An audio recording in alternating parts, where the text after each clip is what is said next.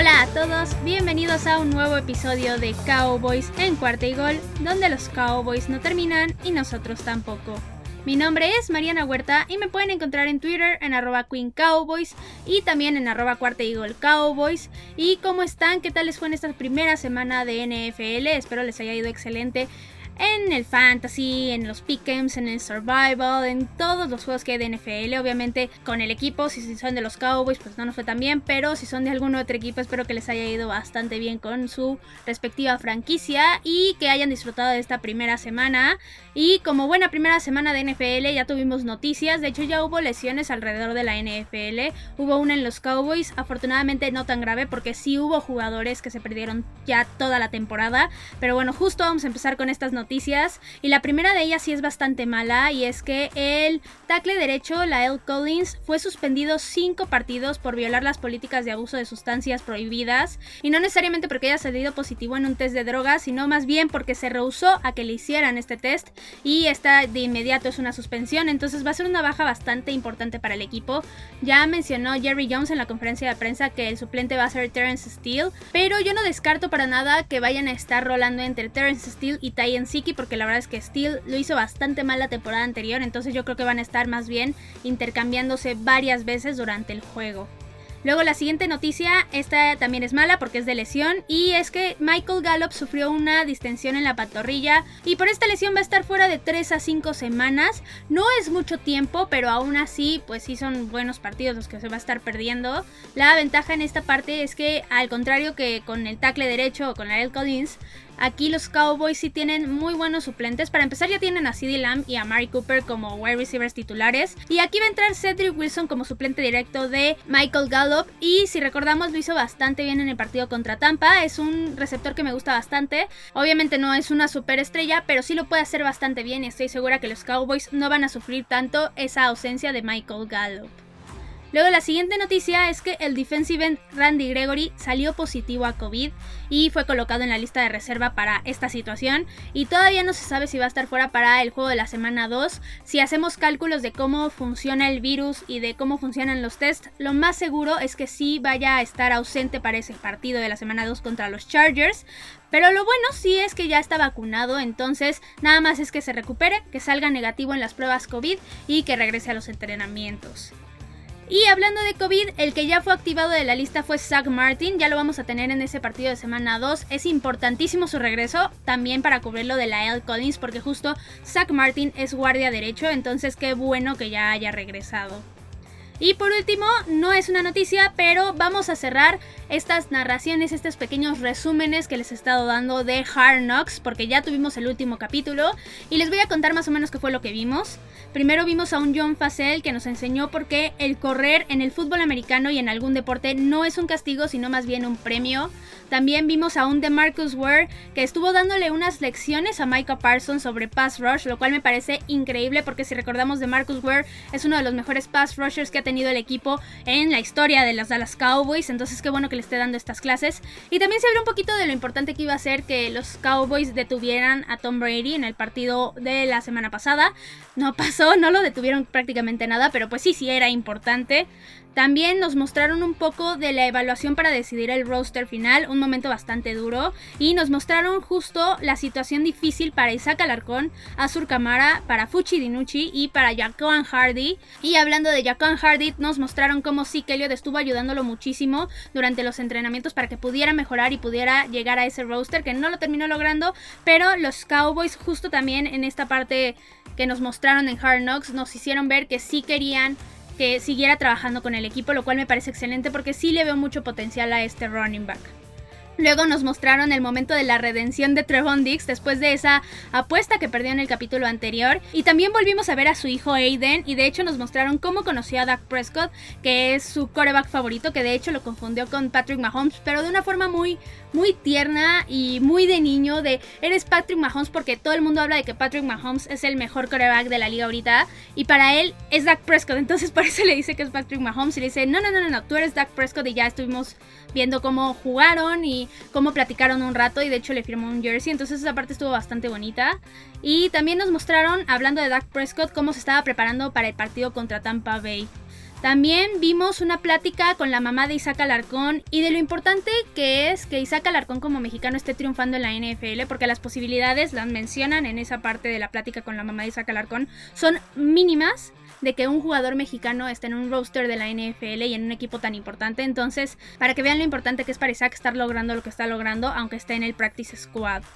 Luego nos mostraron, de hecho, la reunión que tuvo Isaac Alarcón con Mike McCarthy cuando le informan que va a estar en el Practice Squad, que no logró el roster final, pero para mi gusto es una reunión bastante buena porque se nota que Mike McCarthy y el equipo en general quiere seguir trabajando con él, que están muy contentos con su trabajo y cómo ha mejorado y cómo ha hecho todo para ser cada vez un jugador más ágil y mejor en todos los aspectos. Entonces, sí creo que Isaac Alarcón hace muy bien en quedarse un año más en el Practice Squad, va a mejorar mucho y seguramente con estas mejoras va a tener una posibilidad mucho más real de buscar ese puesto en el roster final en 2022.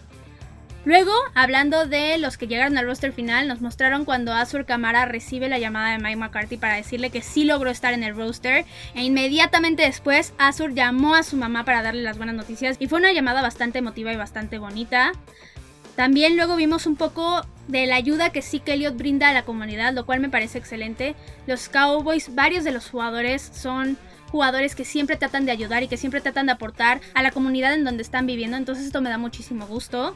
También nos mostraron cómo sufrió CD Lamb con el COVID y la verdad es que pobre porque ya nos habían mostrado en capítulos anteriores que él era fan de las velas aromáticas y nos dice él mismo que sufrió muchísimo porque perdió el gusto y el olfato y el hecho de que él prendiera una vela y no la pudiera oler sí le pesó bastante.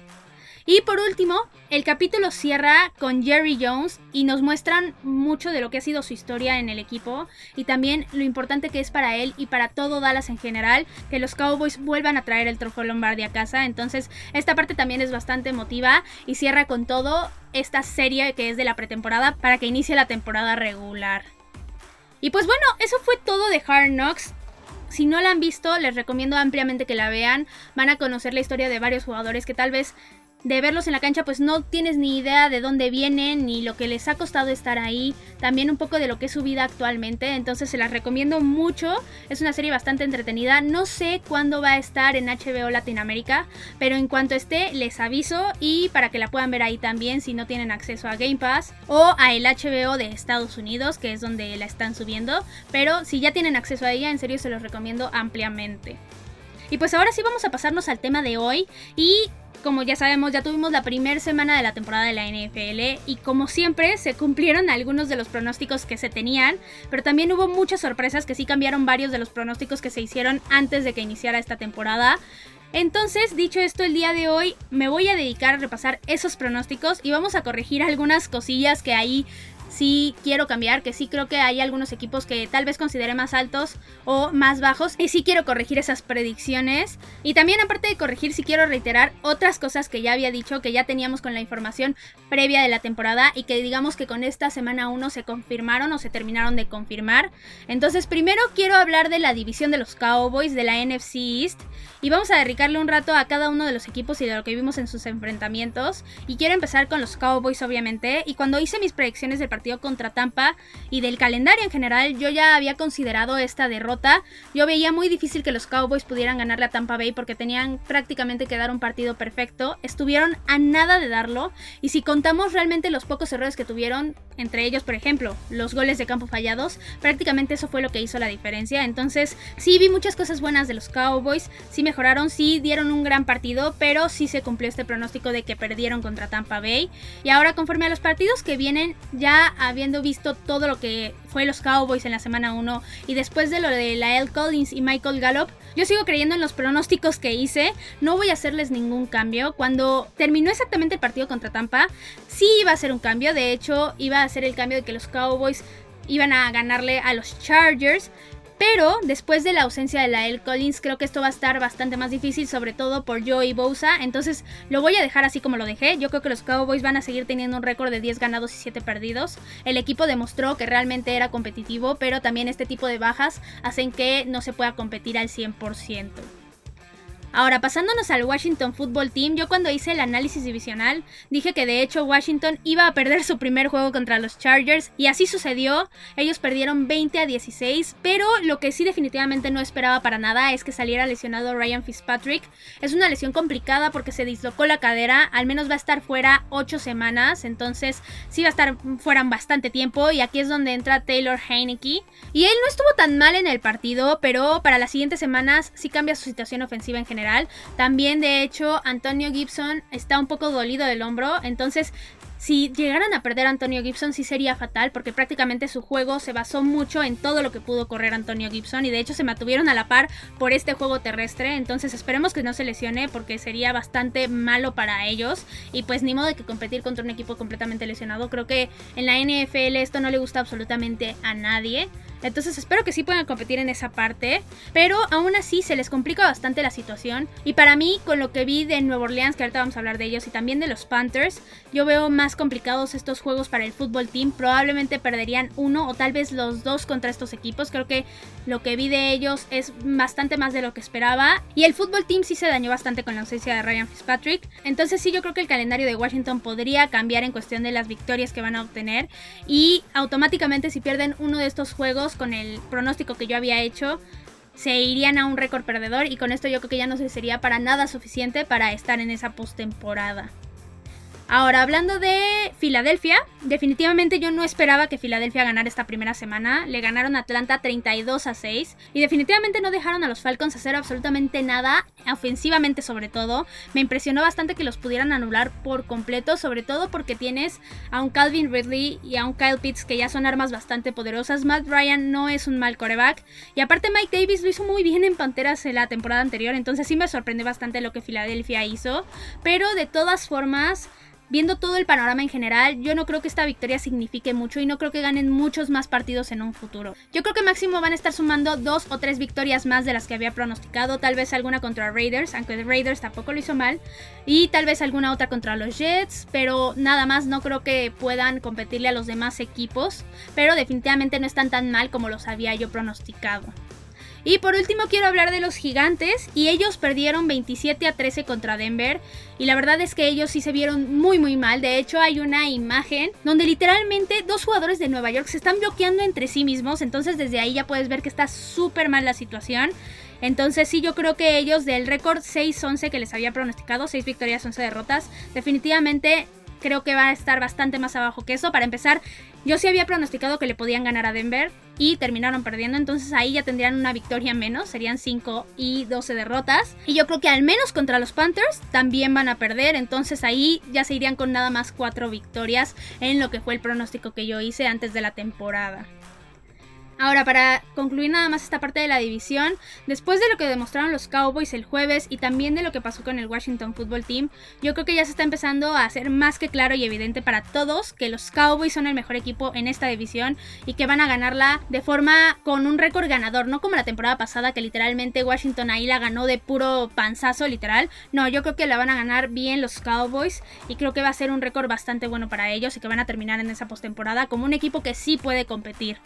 Ahora, para el Washington Football Team yo sí creo que ahora sí se les complicó bastante para llegar a la postemporada, porque como les dije yo creo que podrían perder contra Nueva Orleans y contra los Panthers también, y con esto ya tendrían un récord perdedor, entonces yo creo que si no logran establecer esa ofensiva con Taylor Heineke se las van a ver muy negras y no van a poder llegar a esa postemporada. Y por último, para las Águilas y para los Gigantes, yo creo que definitivamente no pueden llegar a esa postemporada. No les veo un equipo lo suficientemente competitivo para esto. Y se van a estar peleando ese último lugar de la división. Ya veremos. Yo creo que después de lo que vimos en esta semana, muy probablemente Filadelfia se podría colocar arriba de los Gigantes. Pero ya veremos si esto se mantiene y si los Gigantes logran mejorar también. Porque tampoco es que se vayan a quedar ahí eternamente en ese nivel que mostraron en este partido. Ahora, ya hablamos de la división y también quiero corregir por ahí algunas cosas en el resto de la NFL porque sí hubo bastantes sorpresas en la liga esta semana, entonces vamos a revisar primero algunos de estos resultados que para mí fueron sorpresa. Y quiero empezar con la conferencia nacional, la conferencia donde están los Cowboys. Y la primera sorpresa para mí fueron los Panthers. Y no porque no esperaba que ganaran, yo sí los tenía pronosticados como que ganaron y de hecho los puse en el survival, así de confiada estaba de que iban a ganar, pero no pensé que de esa forma me sorprendió bastante su defensiva sobre todo, creo que se vio dominante en casi todo el partido, lo hicieron bien y creo que es una defensiva que puede seguir mejorando, entonces la verdad es que sí le veo bastante potencial a este equipo y creo que puede ahí estar peleando en su división. Luego la primera derrota que sí me sorprendió bastante fue la de los Vikings, sí me tomó mucho por sorpresa, yo no pensé que los Bengals le pudieran competir tanto y digamos que para lo único que sirvió es para confirmar que ellos definitivamente no van a competir para esta postemporada. Luego, la victoria de los Cardinals tampoco la esperaba. Yo esperaba un partido mucho más cerrado y los Arizona Cardinals se mostraron muy sólidos de ambos lados del balón, sobre todo del lado de la defensiva. Este Chandler Jones consiguió 5 capturas de coreback y mucho también por lo que es JJ Watt, porque le pusieron varias marcas y ahí Chandler Jones hizo lo que quiso. Creo que fue una estrategia bastante errónea de los Titans y al final no pudieron hacer nada. Le ganaron por paliza a los Arizona Cardinals y con esto definitivamente los Cardinals cambiaron mi opinión que tenía sobre sobre ellos para esta temporada. Luego la decepción más grande para mí en toda la NFL definitivamente fue Green Bay. No hicieron absolutamente nada de ningún lado del balón, ni defensiva ni ofensivamente. Aaron Rodgers tuvo un partido horroroso, Aaron Jones tuvo un partido horroroso.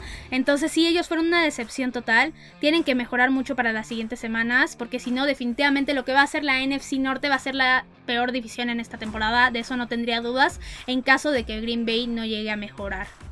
Y por otro lado, hablando justo de este partido de Green Bay, Nueva Orleans me sorprendió bastante para bien. La defensiva sobre todo logró detener a esa ofensiva que se veía muy poderosa porque no solamente es Aaron Rodgers, Aaron Jones sabe hacer muy bien el trabajo, también tienes un Davante Adams y los lograron detener y no hicieron absolutamente nada del lado de los Packers.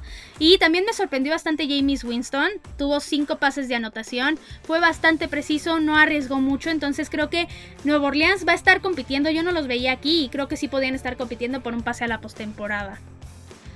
Ahora, pasándonos al otro lado, a la conferencia americana, el primer resultado que sí me sorprendió fue que ganaron los Texans. Definitivamente yo no pensé que fueran a ganar este primer juego. Y de hecho yo creía que iban a ganar ya bastante más avanzada la temporada, pero terminaron imponiéndose con un Tyrod Taylor de quarterback titular. Y aunque de todas formas yo no creo que los Jaguars ahorita estén en un punto muy competitivo, pensé que sí podían ganarle a estos Texans, pero pues no sucedió. Y de hecho se echaron ahí a varios que confiaban en ellos, tanto en los Pickens como en los Survivals. Pero aún así, aunque hayan ganado los Texans en esta primera semana, yo no creo que vayan a competir prácticamente nada en esta temporada. Sí los veo fuera de esos playoffs y definitivamente los veo en unas de las primeras 10 selecciones del draft.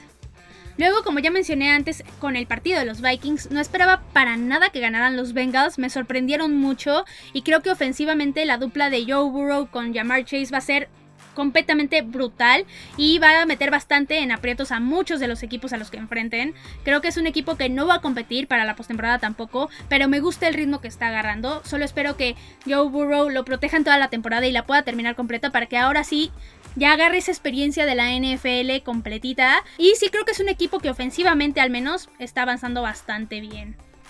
Luego tampoco esperaba lo que sucedió en el partido de los Steelers contra los Bills. Sabía de antemano que iba a ser un partido cerrado, sí. Sabía que iba a ser un partido defensivo porque tanto la defensiva de los Steelers como la de los Bills son bastante buenas. Pero para nada esperaba que los Steelers le pudieran ganar a los Bills. Para mí los Bills eran un equipo mejor que los Steelers, no muchísimo mejor, pero sí que se podían imponer y que podían ganar este duelo y al final no lo pudieron hacer. Creo que los Steelers con esto se están metiendo a la pelea de la postemporada, pero eso ya vamos a hablar un poquito más adelante. Y por último, también me sorprendió el juegazo que tuvimos el lunes. Fue un Monday Night Football muy muy bueno entre los Raiders y los Ravens. Y yo para nada esperaba que los Raiders pudieran ganar ese duelo. Sí, pensé que iba a estar bastante entretenido por el simple hecho de que era la primera vez que el estadio de los Raiders ahí en Las Vegas iba a estar completamente lleno con fans y todo. Entonces creo que esto sí iba a ayudarles bastante a la motivación y también a la parte de poner más nerviosos, digamos, por decirlo de alguna manera, a los Ravens. Y terminó funcionando. Al final los Raiders terminaron imponiéndose en este overtime que hubo, tiempo extra. Entonces la verdad es que sí no esperaba esta derrota de los Ravens. Creo que cometieron errores que al final terminaron sentenciando este partido. Y al final los Raiders lograron aprovecharse de eso. Y para mí esas fueron todas las sorpresas de la semana. Los demás resultados sí los esperaba bastante. Y con estas sorpresas sí quiero hacer algunos cambios en mis predicciones para la postemporada. Y voy a empezar con la conferencia nacional.